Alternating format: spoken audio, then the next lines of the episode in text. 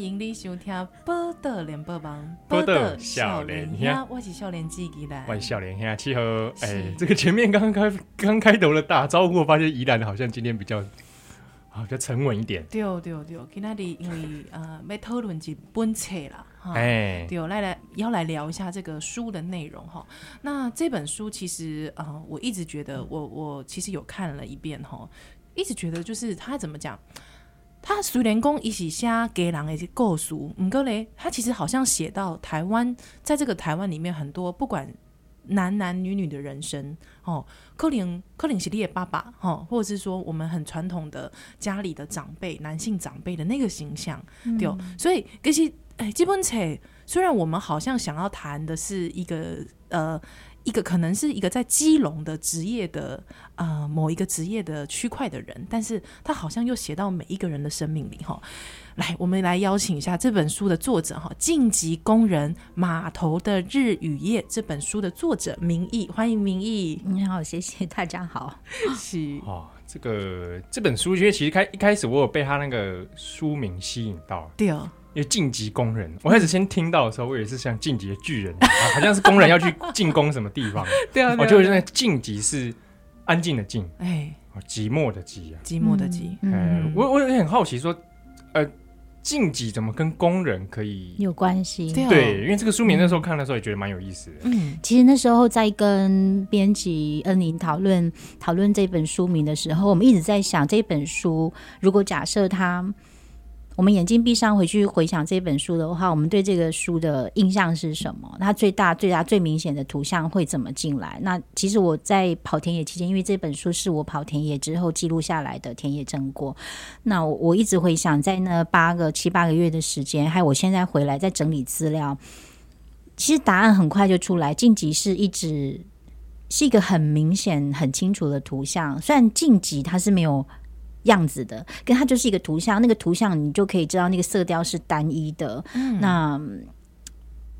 进击所代表的是码头，同时代表也是这一群工人他们的生命世界，所以它既是可看得见的码头的景象，也是看不见的这一些工人内在的状态。嗯、那其实很凑巧，我我不晓得是因为我们的呃书封的设计者他有有有这个他的敏锐度是很高的，恰巧他的书封的结果颜色也是我当时在在想这个书名的时候，呃。我脑袋里头浮现那个很单一的色调，好、嗯，而且看起来是冷冷的，对对对对冷冷的样子，对，事实上就是冷，对、哦，就是冷，嗯。但是咱回头讲回来吼，就是讲这本书其实它描写的是基隆这类所在来的这个码头的工人，不过就很好奇啦，为什么名义这本册？哎，这个是你的论文？对对，说是论文改写。啊，你是下面黑啊？我是清大人类所。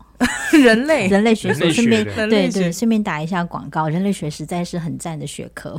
好，我认识几个人类学家，都蛮都蛮赞的，都怪怪的，对不对？阿婆啊，阿婆，阿婆也是，对，就是人类学都是很怪的人。那为什么会找上这个主题？哦，因为这个应该弄五系几类原因嘛。对，那会找上这个主题。对，那为什么会底酸底这类所在的？好，我很想回答这个问题。我自己在还没有念人类所之前，我自己原先的背景是是智商师。我是心理咨商师，那呃，因为我接触来找我帮忙的人有很大的很大的一群人，在在后半年，就是我工作的后半年，他几乎都是跟呃跟死亡是有关联的，所以我当时很想要知道到底发呃台湾发生了什么事情，为什么跟死亡有关系的议题越来越明显，越来越多，然后那我就找到了一些数据哈，一些数据，然后发现。基隆跟南投两个县市就比赛看谁是第一名，就是自杀率比较高的。自杀率，对对，就就两个比赛。那那基隆，后来我选择了基隆，是因为基隆对我来讲是一个完全陌生的地方，我都没有印象我有没有去过。所以我，我我不确定我有没有去过基隆，但是我知道我对基隆是完全完全没有概念、没有印象、没有任何影像，没有什么经验，完全没有。嗯、对，那呃，我就想我要把自己丢到一个陌生的地方，这样我才有可能。你知道，越到陌生的地方，我们的所有的感官都才会打开。就像你出国之后，对对对对，对，你会觉得是一些很稀松平常的东西，你所有的眼睛亮了，你的触觉跟听觉、嗅觉全部都打开。了，超快，对对对对，所以呃，我就选择了对我来讲是绝对陌生的基隆，而不是选择南投。但是，明明我怎样讲，你本来作为这类书业，其实不是人类学嘛，对不？哦，你说早期吗？之前对，之前对，之前是智商师，我念的是对对心理智商师。哦，所以心理智商师才会引发你对自杀的兴趣吗？还是什么？不是兴趣，就他。就就我就遇到了，不是因为我发现我好喜欢这个东西，所以我去问这个东西，不是就就就我坐在办公室，然后这些人就都出现了，这些议题就出现了，所以我即使是被动的接收，但是我我后来到后半段，我我希望我能够去主动去找到一些什么东西，所以我不想要去被动，我不想要再留在留在会谈室里头等等消息了，我想要打开门出去看到底外面发生了什么事情。嗯嗯，那因为这个自杀率高的基隆，哦，给你到了这个地方了。嗯，那怎么又开始就是说找到说哦，哎，就是码头的工人这一块领域作为我的我的题材呢？嗯嗯，这个问题我一一一回答出来，我觉得大家就可以更了解基隆的情况。我不是去找这些工人，是这些工人他找到我。呃，所找到我的意思是说，嗯，我在那边租了房子，好，在在基隆的西岸租了房子。那我我本来是要到卫生局，就是因为其实台湾的自杀是是精神医疗负责的，嗯、就是呃照顾的关怀的部分是精神医疗，所以我就理所当然到了卫生局，想要请卫生局帮忙，可以让我接触到这一些人。但是可能就是因为呃，我们会称之为在跑田野的时候，有一种人叫做守门人，嗯、他守的那个门不让你进到他的田野里头去，那我就遇到了守门人。哦，对，就遇到了守门人。那守门人那一关，我一直过不去，一直过不去，一直过不去。有时候守门人不是一个具体的人，他是一个一个气氛，对一个一个氛围，对对对，一个气氛，一个氛围，就是把你阻挡在外，不让你进来。对对，你就一直进不去你要看的世界。那那因为田野它不可能是无限期的，我有时间上面的压力哈。那我又是一个不想要白走一趟的人，我就想怎么办？时间过了那么久了，我我一定要想办法抓一些东西回去。于是我就想说，好，基隆我谁也不守，我就守我的房东。那我就开始开始透过我的房东去认识，去认识很多人，包括他的保险啊。后来我才发现，原来我的房东他是码头工人。然后我在街上，在西岸的小吃摊，在东岸的小吃摊，在呃，在小吃摊、小吃摊认识的那个计程车司机，哦，他们好像都曾经跟码头有关系。我才发现，原来我身处在一个全部都是码头工人的世界。那我，而且在聊天的过程，我我觉得很特别的是，他们所给我的那个感受，哈，都好像很相似。那个感受是，他们常常会说啊，基隆都是西港啊。这个刚一点细体啊，很细体。说法我对对对，它几乎是一个很普遍的说法。然后大家在讲讲到基隆港的时候，拢是万潭卡贼，当地人万潭。然后有一群人，又又一一大片的说法，会讲到以前一起安装安装安装，就是开始讲他们以前的地点嘛，哈，一在西尊哈，洗红片红片红呃满满满片都是红的，在马岸上。那我发现哇，也太。也太强烈了吧！就是为什么大家在讲的事情都都是差差不多的相似性这么高？对对，那我们会说，当一件一个一个事情不断被不同的人的说，我们就会说它就是不是单一的事件了，它一定是一个社会事实。嗯，一一起底化心底每一个人的心辛苦定啊，共同记忆。对对对，它是一个共同的的的历史的经验。那我就决定我要我要回来，我要回来。这群码头工人身上去听，去仔细听，到底发生了什么事情？所以不是我挑选的，他们是我进到的那个地方，那个地方正在发生什么事情，他就会让我遇到，嗯。嗯，就会让我遇到。所以它不是一个偏冷的东西，不是一个很特殊的情况，不是我特别把它招出找出来，像猎奇一样，还是对对，没有完全没有猎奇，这就是他们日常生活，嗯。嗯嗯嗯嗯，就是这样才令人。难过嘛，跟害怕，跟生气，嗯、就它竟然是一个日常生活的样子，而不是一个特殊的事件。哦，嗯，基本我先问几类哈，因为刚你提到说难过、害怕、生气，因为有听众朋友可能还没有看过这本书。哦，对，意思是说 基本车来对，隆中喜这款 限制级哎，哎，我喜欢这种我一种撕裂内心的这种内容吗？嗯，其实你你要是有看过哈，你会发现我里面的文字哈都很都很平铺直述，都很安静，因为我就是在记录他的日常。你知道有一些哈日常的描述，他没有见血，没有血腥的东西，可是你看的时候，你会不忍，你会不忍心嘛，所以难过就会出来。所以不是因为里面的用词它非常强烈，而是来对洗下。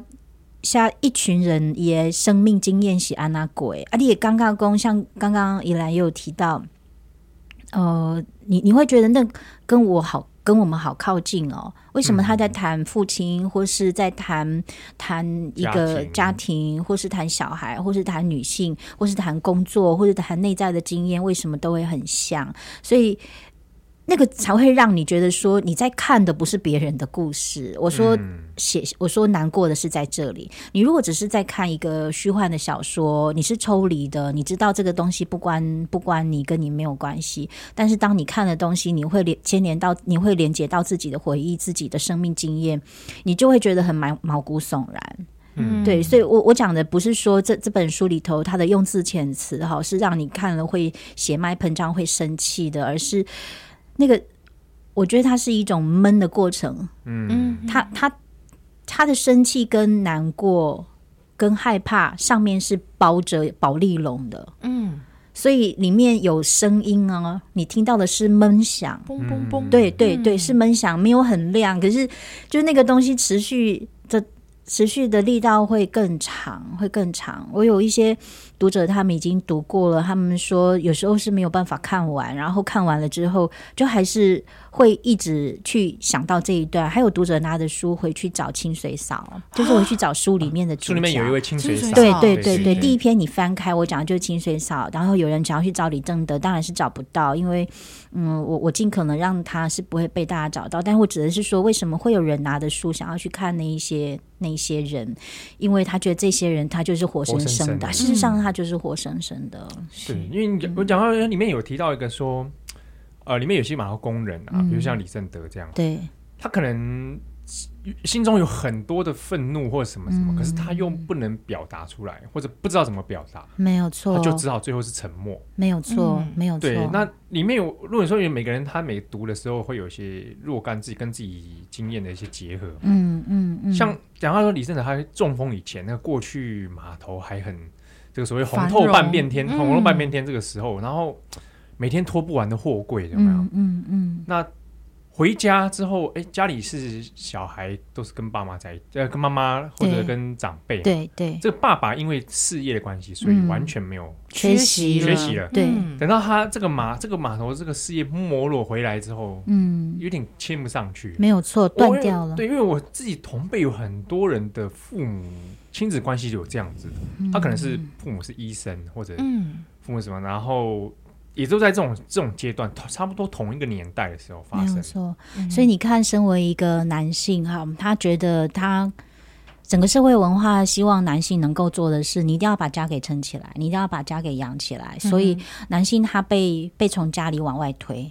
男男男性，就我自己从这本书书写完之后，我觉得男性是被推往推开家庭的。那他们一定得离开家庭，他留在家里他会被瞧不起，他留在家里他会被被对对，他会被讲话，嗯、所以他只能。打开门走出去，那所以他在他打开门走出去之后，他当然得想尽办法在职场里头能够表现，能够生存下来，能够活得下来。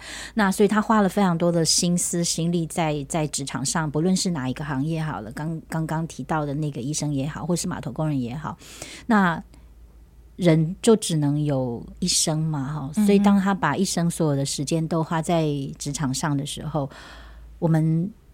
自然就可以预见他在家庭里头的缺席，但其实身为家人哈，我们看到的不会是一个父亲或是一个丈夫他在职场上面所所做的所有的努力，我们看到的就是你不在嘛，你都是不得嘞嘛，嗯、你都是模糊接近嘛，嗯、你刚刚提及邓爱娘，嗯，但但所以，我们对于父亲或是对于丈夫的了解，其实是做薄诶哈，非常薄，非常薄，我们薄到只觉得说他就是常常不在家，嗯。他就是一个我，我有事情我没有办法找他的人，找到的人。那所以当男性，但男性他在他在职场，他。也许隐隐约约知道他跟孩子、跟家人是呃是没有那么亲近的，但是他他总是有抓住一个东西。我在职场上面，我乒乓球啊，哈，我掐塞北料啊，我到处应酬，到处给啊，到处踩踏。所以他那个那根高哈，我在书里面提到一个很重要的那个台语哈，闽闽南语的是的是。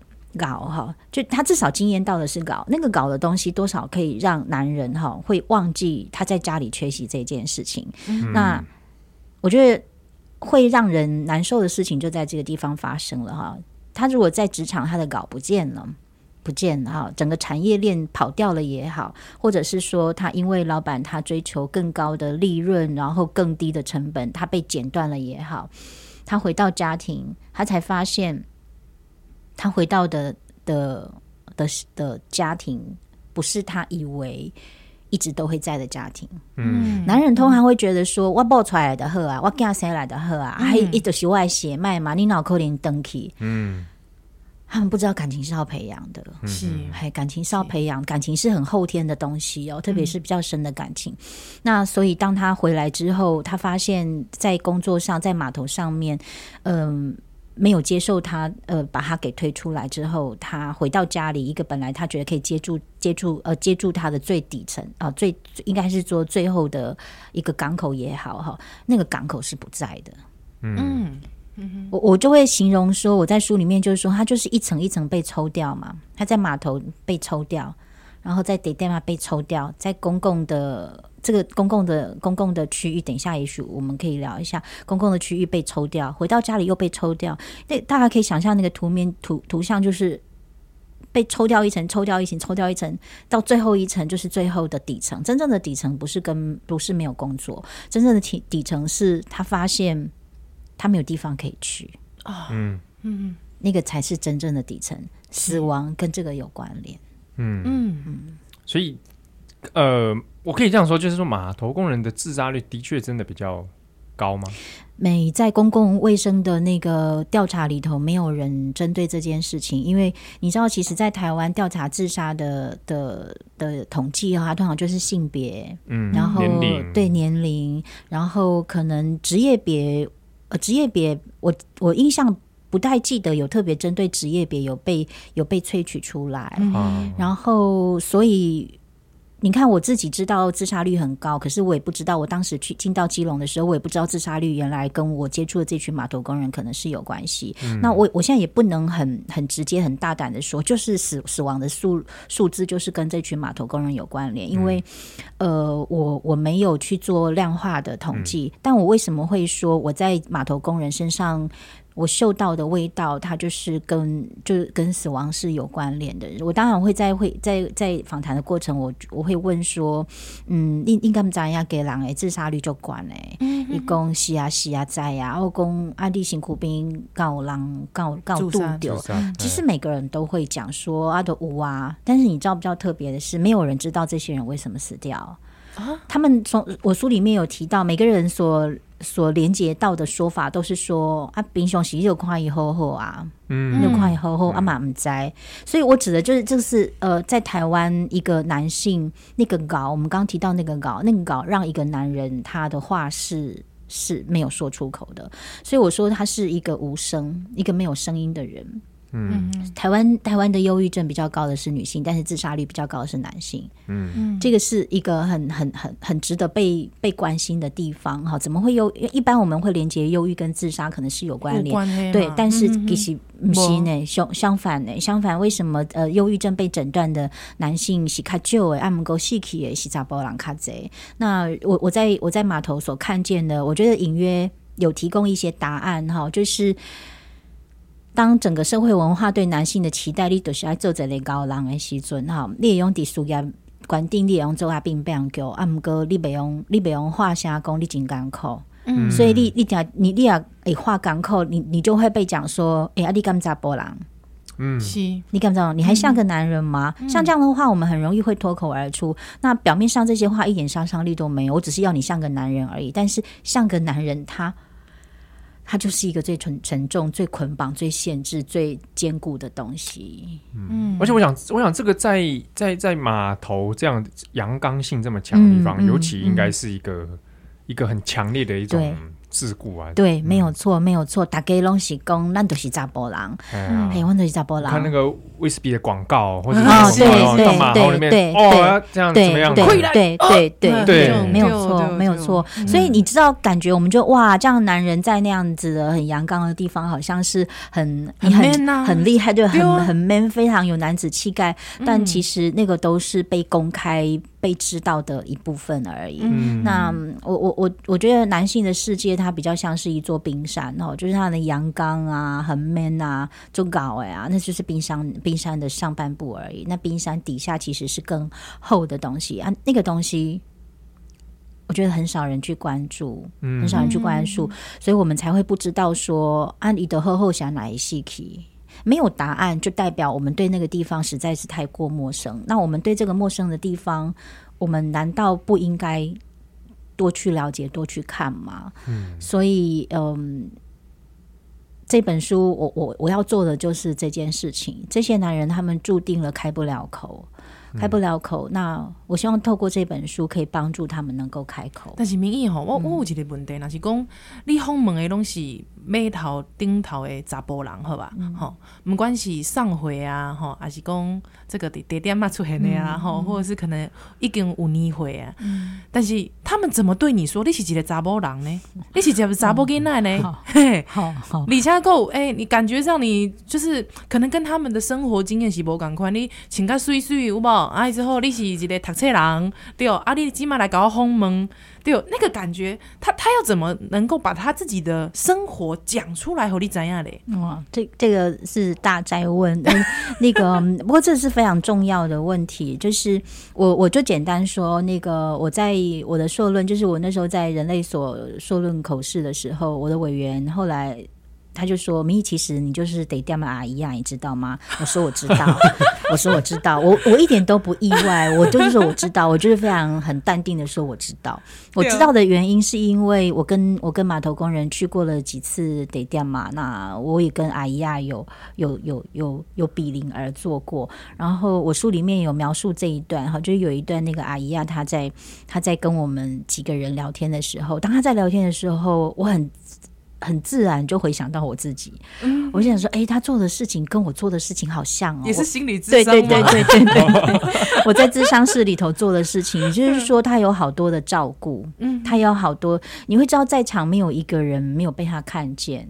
嗯，他一个阿姨呀、啊，可是他会，他会看见，到每一个人对对，你你你会知道没有人会被冷落。嗯、那这这在书里面我有了描述哈，像其实码头工人他们在码头很兴盛的时候，他们去跑跑得掉嘛，我们都以为男人这些男人他们应该是很喜欢吃吃女性豆腐，对他们很喜欢吃女性豆腐。嗯、很多人在我跑田野之前就警告我，那后来那个这些其实也是李正德有讲，他就是说我们去。呃，得掉嘛，不会想要找小姐啊，不会想要找妹妹啊，因为你聊不来啊。你当然就是找跟你，哦、我们去又不是要去摸人家做什么的，我们去聊聊天。对对对，因为可以开杠哎，可以开杠啊。我讲的代志你怎样？丢丢丢丢丢，没有错没有错。所以不经世事的小女生，反而他们不会去找，他们会找的是说，打给公也来，我公政治也公定。定呃劲敌的代志，你满白，你满要搞他吐槽啊，他就是还就处理哎，所以所以我的年纪，因为我不年轻啊，我不年轻，我那时候跑码头的时候，我的年我的年纪也，我想想看，大概快四十了吧，大概快四十了，所以我的年纪刚好就是他们喜欢的。得掉嘛阿姨啊，然后呃，我我我我我觉得，因为可能我我的之前的工作，智商室的工作有影响，其实我很习惯听这件事情，我很习惯听。好，那我在想，除了年呃，除了以前很习惯性的听的性格，再加上我年纪够老的关系，他们会会觉得好像可以跟我谈得上话，然后我又不会去说阿利亚尼亚波辛扎波郎，我从来没有讲过。这句话，所以他们发现好像跟我讲这些事情还蛮安全的，就像他们在跟阿姨要讲事情的时候还蛮安全的。所以慢慢的，嗯，有些事情可能就变成只有我知道，然后他的家人、他的同事，二三十年的老同事都不知道。嗯，所以嗯，我我的确不不可能是他们的智商师哈，但我是他们的哎呀的朋友，那这个会非常非常非常重要，会非常重要。嗯。嗯，那我们现场访问的是魏明义，那今天出一本书叫做。晋级工人码头的日与夜啊，专门谈这个基隆港这边这个码头从这个如日中天，然后到现在所谓已经细体的这个码头工人的故事。嗯。好，那诶，你在做这个整个田野调查，因为里面故故事其实蛮多的，嗯，中间大概花了总总共到完成多久时间啊？你说跑田野还是包括写写写这些、嗯？到到你最后完成，对啊，田野然后到完成。哦、我田野跑了八个多月，然后回来写论文就一年嘛，然后从论文到变成这本书是四年半。哇哦！但是，呃，这四年半不是每天都在都在写字桌上面写，而是坐下来然后就赶快跑掉，不 不敢写，不想面对。嗯，不敢，嗯，很想很想面对，但是不敢面对，面对，因为其实我我田野跑到后来，我就大概可以知道说，嗯，基隆港可能是一个什么样的故事嘛，哈，什么样的历史经过？我觉得那东西有一点很重，不是有一点是是很重。那我如果需要专心再回来写的时候，我我觉得我就没有办法工作。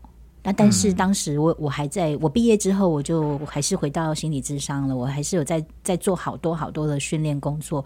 那我需要顾及我另外那边工作，那我好好想好好写这一本书，但是要想要好好写，我就得我的心跟神就会再再回到码头，所以那时候不敢回来。那其实，呃，出版社一直没有放弃我啦，特别是编辑哈恩玲，他一直没有没有放弃这本书，他一直很渴望这本书一定出来，他就一直抓着我。那最后，最后在半年，其实就是半年，嗯、真正开始书写其实是最后半年，我就下定决心，我要我一定要把这这个这件事情给说出来。嗯，所以后面你看前半段的不勇敢，嗯，怕嘛，前半段的前三年多的不勇敢，到后半年的。就就直面直面苦难，我就我就想说，我得下定决心没改下出来，所以反而那个力气就会出来，就会力气就会出来。嗯、所以时间看起来拉得很长，可是当中比较多的时间是跟害怕、跟不勇敢有关系啦，嗯、才会拉那么长。但是你按那写写这本书时阵，你有登去吗？你有登去？登记给给人有，其实都会、嗯、都会回去，几个月就会回去一次。嗯，我去拜访因嘛，有回去，对啊，回去就是走一走啊，然后回去看一下他们啊，然后也被他们看啊。其实，其其实刚刚刚刚有问到说我我是一个研究生的身份嘛，他们也许会觉得我跟他们是不一样，可是其实到后来他们就会觉得我。我就是他们的自己人。嗯哼，他有一次过年哈，就是我在跑田野期间，刚好有有跨到农历年，然后我小除夕了，还在码头没有回家，嗯、但是我已经结婚有小孩了。那当中那个其实就是李松茂里头，他的名字叫李松茂，他就是说：“明义，你这样没有回去不好，你这样你先生哈会说你不是一个好太太。”我说不会啦，他说不行不行，我写个东西给你哈，他就写了一张食谱。食谱对他说：“你回去煮这这道菜给你先生吃，他就会觉得你是一个好太太。”可以请问一下是什么 什么样的料理？什么料理吗？好像是海鲜，因为我一直没有煮啦。哦，我我我即使我先生煮菜比我比我厉害，所以我就想说把表现让给他。哦，然后嗯、呃，我就一直没有给先生。对，没有没有，我食 我食谱是珍藏起来的，因为那李松茂他其实有一本诗册写给他太太，还在追他太太那个诗册，我把他的食谱把他对他食谱夹在那个诗册里面，小诗集。那我一直指的是说，嗯、呃。对，对他们来讲，我可能不是一个，我既是一个研究生，一个一个研究研究的人，但我也同时是他们很熟悉的一个人，这样。嗯，所以当他们知道我记得他们的时候，你知道，他们竟然是充满感谢，这这是一个让我觉得很。很难以释怀的东西哈，就是你记得我，然后我也记得你，为什么你要感谢我记得你这件事情？好清楚讲，这个人一世人都无可能记过哈，安尼安尼记条条，安尼记在心内，迄个感觉。对，好像一个人没有被在乎过，所以你今天的你的在乎，我要很感谢。对，对你，你为什么会记得我？嗯、那但但是，所以我每次回去，他们就会一定要请我吃饭。其实老实讲，老实说，我的经济状况当然会比他们稳定许多。可是他们怎么样，一定都是要请我吃东西，然后会会给我阿米亚给让我带东西回家，说这个要给你先生吃，就是想尽办法要维系住我的家庭，这样。很怕，我很怕，很怕。就 他们当然也是他们对于女性的想象啊，嗯、他们会觉得女人应该待在家里。嗯、那你还鬼刚你瓦靠照哦，林先生唔在诶，安诺西嘿，对对，这个是因为跟码头工作生态有关，没错没错没错没错没错。度假宫有这个公共场域这类问题哦，对嗯，台湾台湾这个跟的真的就跟我们很相关，台湾每个地方都在观光化。嗯，想觉大台湾人就觉得要活下来就是要观光化，发展成产业。对对对，的确是啊。所以基隆也是。那你知道观光跟生活在基隆其实是两件事情。是，比如说什么叫生活，什么叫观光？观光在台湾的想象就是盖大楼，就是盖可以盖可以打卡的景点。嗯，就是盖呃你的交通车，就是游览车是很方便的。但其实，在基隆那么小一个地方，他们的腹地平地那么的少，只有百分之二、百分之三，那呃，大部分人的生活的样子是走路的啊，嗯、是走路的。嗯、所以，当一座城市，他想象一座城市是要给观光客，特别特别是给国际游轮上面，它因为有基隆港的关系，呃，他想象是要给国际观光客来，给台北市的居民来，或是其他岛岛内的其他的居民，呃，是呃的游客来的时候，他想的东西就是炫、好看。大楼要洁净，那他没有，他没有用走路哈，就是国家代理人没有用走路去在城市里头，在都市里头，在街道，在码头的东西岸走走看，呃，一个人他用走路怎么去生活在这个。城市，城市里面，对，嗯、那呃，所以你们今天去基隆的话，第一个看到就是一个海洋广场，非常漂亮的海洋广场。嗯、我所谓漂亮是说，啊有有有黑灯灯光。香香香细细这样哈，晚上会很漂亮，然后然后看得到我国际游轮很白色，很很巨大，停在那个地方，哇，台呃，基隆真的是一个国际港口。但你知道那个海洋广场本来还没有盖之前，我跑田野期间，它刚好在施工。其实我有很多的码头工人，他们就是去去那里垂垂钓，那。码头工人他们除了唱唱歌之外，除了去逮钓卖之外，他们因为接近海洋，有一些在地的人哈，在地的人像李松呃李正德，他就是都会去去浮潜，会去抓鱼，也会去去钓鱼。那当他一个地方一个沙地哈，一个沙地他。填起来了，盖了大楼了，盖了一个观光平台的时候，就代表原先在那里生活的人被驱赶掉了，嗯，被驱赶走了。所以在这个时候，观光跟生活是互相对立的。嗯哼，那所以当他们在码头上面被赶走了，他们在公共的区域、公共的场域也被赶走了，在得店嘛也被赶走了。嗯，就是一层一层一层的掉落。这个就是我刚刚讲的公共生活的地方不见了。嗯哼，是他的包括生活的地方不见，伊娃包括弟弟没有错，记忆没有错，还有身体的经验没有错，哦，就好像随时都从你身边剥离，没有错，剥离掉。对，这个完全讲到重点。我们都以为说，哎，呃，海洋广场我们也没有限制你去啊，你也可以去啊。但是现在那个地方是不能钓鱼的。你们可以知道，透过服装。我们其实是会区辨出阶级出来的。嗯，刚刚依兰有提到，比如说今天呃海洋广场上面，如果停留在上面的人打扮的都是有某种特殊的样子的，那其实它就代表我的那群码头工人以他们的呃穿着的习惯，他们站在那里会觉得自己不是那个世界的人。嗯嗯，就像台北一零一，什么样的人会去？什么样人不会去？你不用立招牌，你透过穿着、透过打扮，你就可以把一些人挡在外面。对是那个东西，我们都会讲说，我们完全没有限制啊，你随时任何人都可以进来啊。嗯、可是你透过你的商店的装潢，透过你商店的设施，透过你的灯光，你都在告诉好多人说，你你不属于这里，对对对对你不属于这里。所以一家商家如果这样子也就算了，整座城市都在告诉你，你可能并不隶属于这里的时候，嗯，你不受欢迎，对你你不在这里，你在这里工作，但是你不是我们的人哦。嗯哼，我想到这里是会起鸡皮疙瘩的。我指的是，像我里头有一段有提到张富昌，他说呃。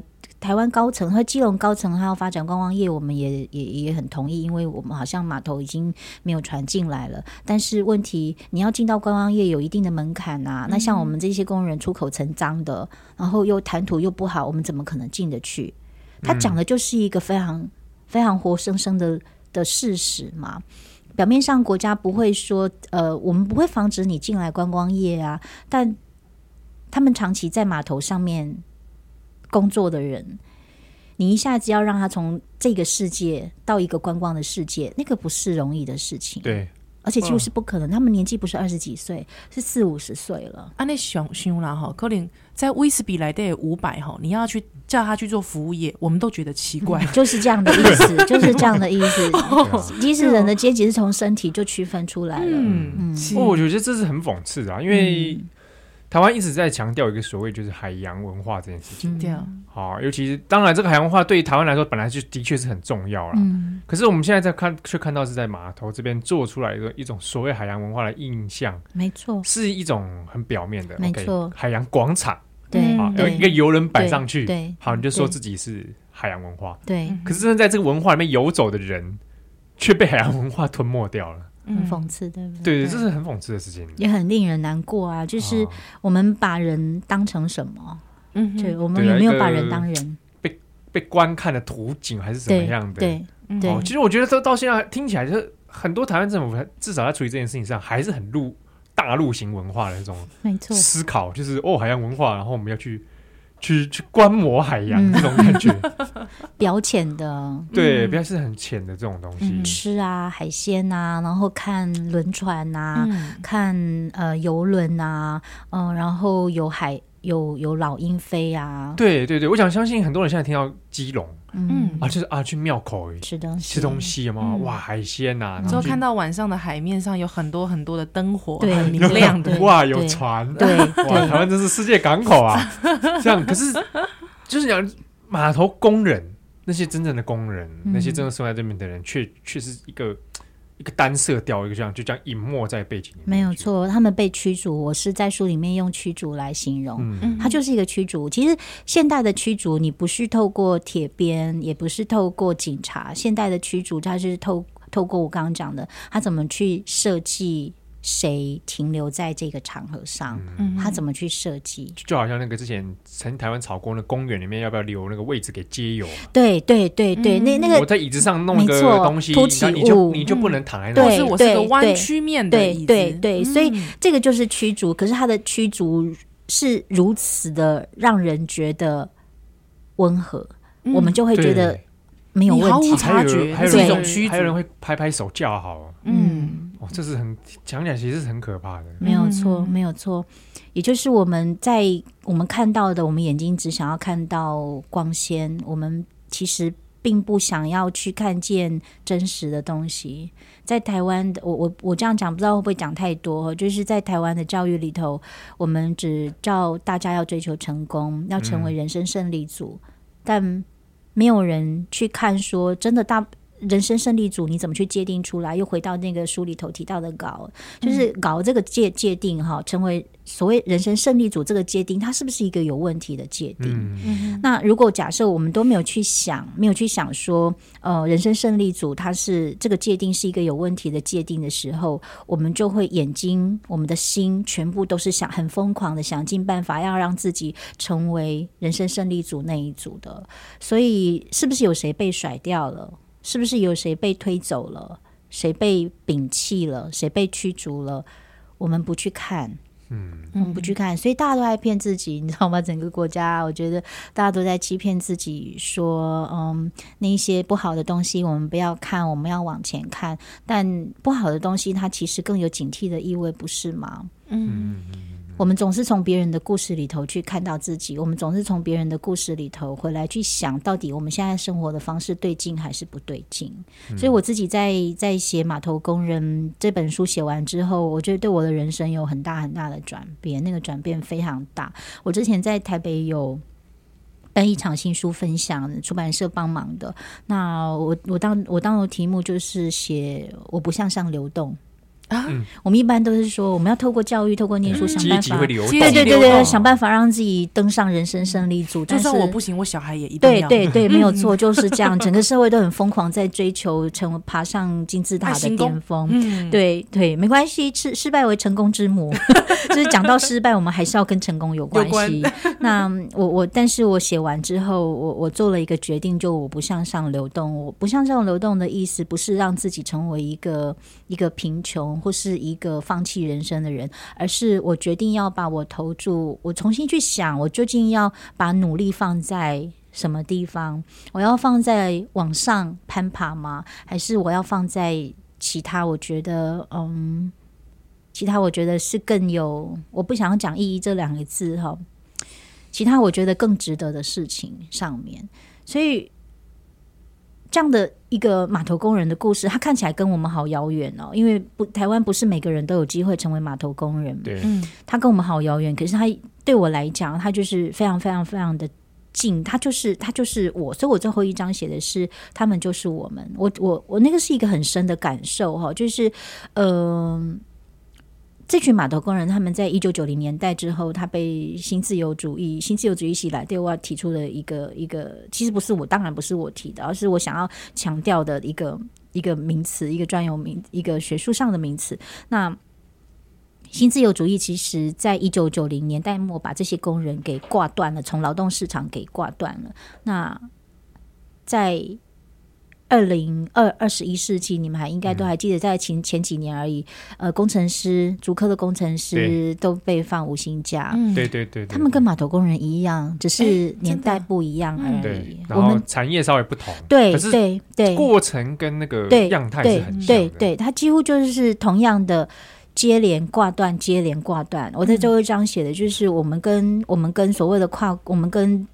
国际的市场也好，或是个就是我刚刚讲的新自由主义，其实它的它的戏码就是这样：第一回合接连，嗯、在这个接连过程，我们觉得自己富有了，觉得自己很棒，觉得自己很高，觉得自己是人生胜利组，我们完完全全都没有去想，也不愿意去想，也不知道，也觉得可能不会有。不会有接下来第二回合，第二回合就是挂断，一定他他一定得挂断，因为他并不是劳动市场，并不是忠于你嘛，他是忠于利润的。是，所以当我在你身上没有看到利润的时候，你的学历再漂亮，你的工作经历再再漂亮，你的曾曾经的专业再好，你都是会被我不要的一群。对，嗯，所以这群码头工人他们所经验的接连挂断，每个产业所有全部都是这样。那我就在想。我也是码头工人，我也是工人。那我我要不要在新自由主义，在呃自由市场要把我接连上的时候，我是不是要去攀附上去啊？我不要透过这样的方式去让自己向上流动。嗯、我要不要攀附上去？我可以选择攀附，我也可以选择不攀附。那当我这样子想的时候，我就会自由。所以挂断与否，决定就不会是在市场，嗯，而是在我们个人。呃，而且刚才度假民意共有迄个接连迄个物件，嗯，可能它不不单单是你，就是说啊，我的工作还外吸干哦，我去接连上，你是整个生命，对，还包括说，包括说我被家里往外推，接扎波郎被。被爱爱一点爱行功哎，那那那种那种态度，其实也是一种接连，没有错，没有错。对，所以就是变成是说，伊克林他的包括他的人格也尊严，让给其实都接在工作上面。没有错，完全是这样。嗯、我们都以为工作就只是薪水，嗯、但是没有，工作会影响一个人怎么样看待自己。对，嗯嗯嗯。你你认为自己是在为五斗米折腰，你认为自己是一个不得不，你认为自己是没有尊严，你就是为了要糊口饭吃而已。所以。你怎么去工作？你在工作场合如果被看待，它就是影响你整个生命。它真的不只是那一袋薪水而已，它就是影响你怎么样看待自己，嗯、你怎么样看待你跟世界的关系。是，所以我，我我们我们真的只是，我们真的要继续停留在我要追逐所谓的经济的成就而已吗？还是我们可以把工作在再想的更多一点点。我生命里头最精华、最年轻气气壮、最多的时间，就花生就就花时间在工作上面。我们真的真的打算工作只是我们拿到钱的地方而已嘛？嗯哼，确实。嗯嗯，我想这个这个话，不管是对哪一个年龄层的人而言，其实都要想，对，都要想啊。尤尤其现在我看，至少跟我我跟宜兰同辈的，其实有很多也有陷入这种。我们现在知道快奔三了啊，嗯、就在这个年年岁的人，其实也很多也开始出现这种，尤其是在现在的时空下的二零一六年的台湾，嗯，嗯，他可能就不像就像你讲的那个。新自由主义，嗯、或者有些产业链，它那个未来是根本不知道怎么回事，而且免洗感更重哈。对，目前的笑脸老东西免洗快赶快哈。啊，我就是我我我就是做一做做一做啊，之后这个产业要消失了啊，你就是换掉、嗯、哦，或者是说我们把你的肝 耗尽了之后、嗯、再换新的肝。就像讲前阵子那个航空公司啊，嗯、就这样拜拜了嘛。没错，对，认识认识的那个空少空姐，他不知道怎么办，因为他不知道去哪里哪个产业了。嗯，他在这个环境里面 OK 的，但是他没有办法再跳出另外一个说，哦，让我去别的产业还是什么？因为没有人会知道明天会不见。嗯，你知道你在讲那个空空少空姐就是复兴这件事情，其实他跟工人一样，很多人会说工人他们这么曾经这么有钱，他们为什么不存钱？对啊，你怎么不当初不投资？对啊，对啊，对啊，因为没有人知道会断掉，就像这些。空少一样，刚刚七号提到的，他们不知道明天会不见呐、啊。对啊，所以我指的是，如果假设我们可以知道说，你现在所站的这个位置哈，某个程度是别人给你的，嗯，那你不要把它当成救赎。你妈改动作，你几细人哈，也改你起，你你爱改可没使，你爱改动作在，我在要今嘛是这里讲些机会，你随时要知道，断掉马上就会出现。那你，但是很多人会说，哎、啊，那叫你做康亏，我们做啊金空宝金天下嘛。但我我反而说，你越是知道这个可能，你越是能够做好心理预备。嗯，对你，你你反而反而知道说，我本来就在一波稳定啊，我本来就在我明仔载波可能可能的是无的家，所以你反而会预做准备。所以你看，刚刚像你提到的那个空少啊，跟空姐，他们之所以会茫然，就是因为他们非常非常相信整个。对，我明天还是会继续飞、啊。对对对，怎么可能？这么大一家航空公司，旅展都还在卖票，还在卖特惠，还在推特惠。对对对，所以你知道人的不知道怎么办，是因为他以为不会有这一天。嗯，所以人的不知道怎么办，他也许跟年龄有关系，跟他的技术有关系，但是比较大的关联，我觉得还是他误以为本来会一直在的东西，它其实是会消失的。嗯，所以相反的，你你当你清楚知道你现在所握有的东西会消失的时候，你反而会比较有现实感。嗯，比如说生命会死亡嘛，我们有没有没有办法永生？但是就是因为死亡这个概念，我们才会知道说，我希望我在年轻的时候做什么，我希望我在中年的时候做什么，我希望我在老的时候做什么。所以死亡这件事情，它没有带来。带来呃沮丧，它带来反而是我更清楚知道我要怎么用我的生活，更积极的生活。对对对，所以同样的，我们现在每个人所有的工作，不论你是在组织内，还是自己，还是现在很多的外派，你你你做任何一个工作，你都可以知道说，它它应该会是一个暂时的，嗯、你反而就会。去想说，如果它是一个暂时的，那我若干年后一段时间之后，我打算去哪里？嗯、你放在脑袋里头，但是你的身体还在现在的位置上，嗯，它跟惧怕就没有关系。对，好，我们今天现场访问是魏明义，那这本书叫《进击工人。码头的这个码头工人的日与夜》哈。嗯，呃，因为里面其实里面有提到很多很精彩的故事，那这边就先卖个关子啦。刚刚我们提到几个人名，就是在故事里面都有出现。对，好，那这个这个跟听众分享，可以去看这本书，但是要记得就是不要看一半。对 对，一定要看完。看听说看一半都很痛苦啊。对对，一定要看完。对，要把它看完，一定要。我也是一个章节看完，我就会休息一下，之后想说我到底要不要继续的。好，你如果不继续，就永远停在那个地方。好，而且这本书其实这个。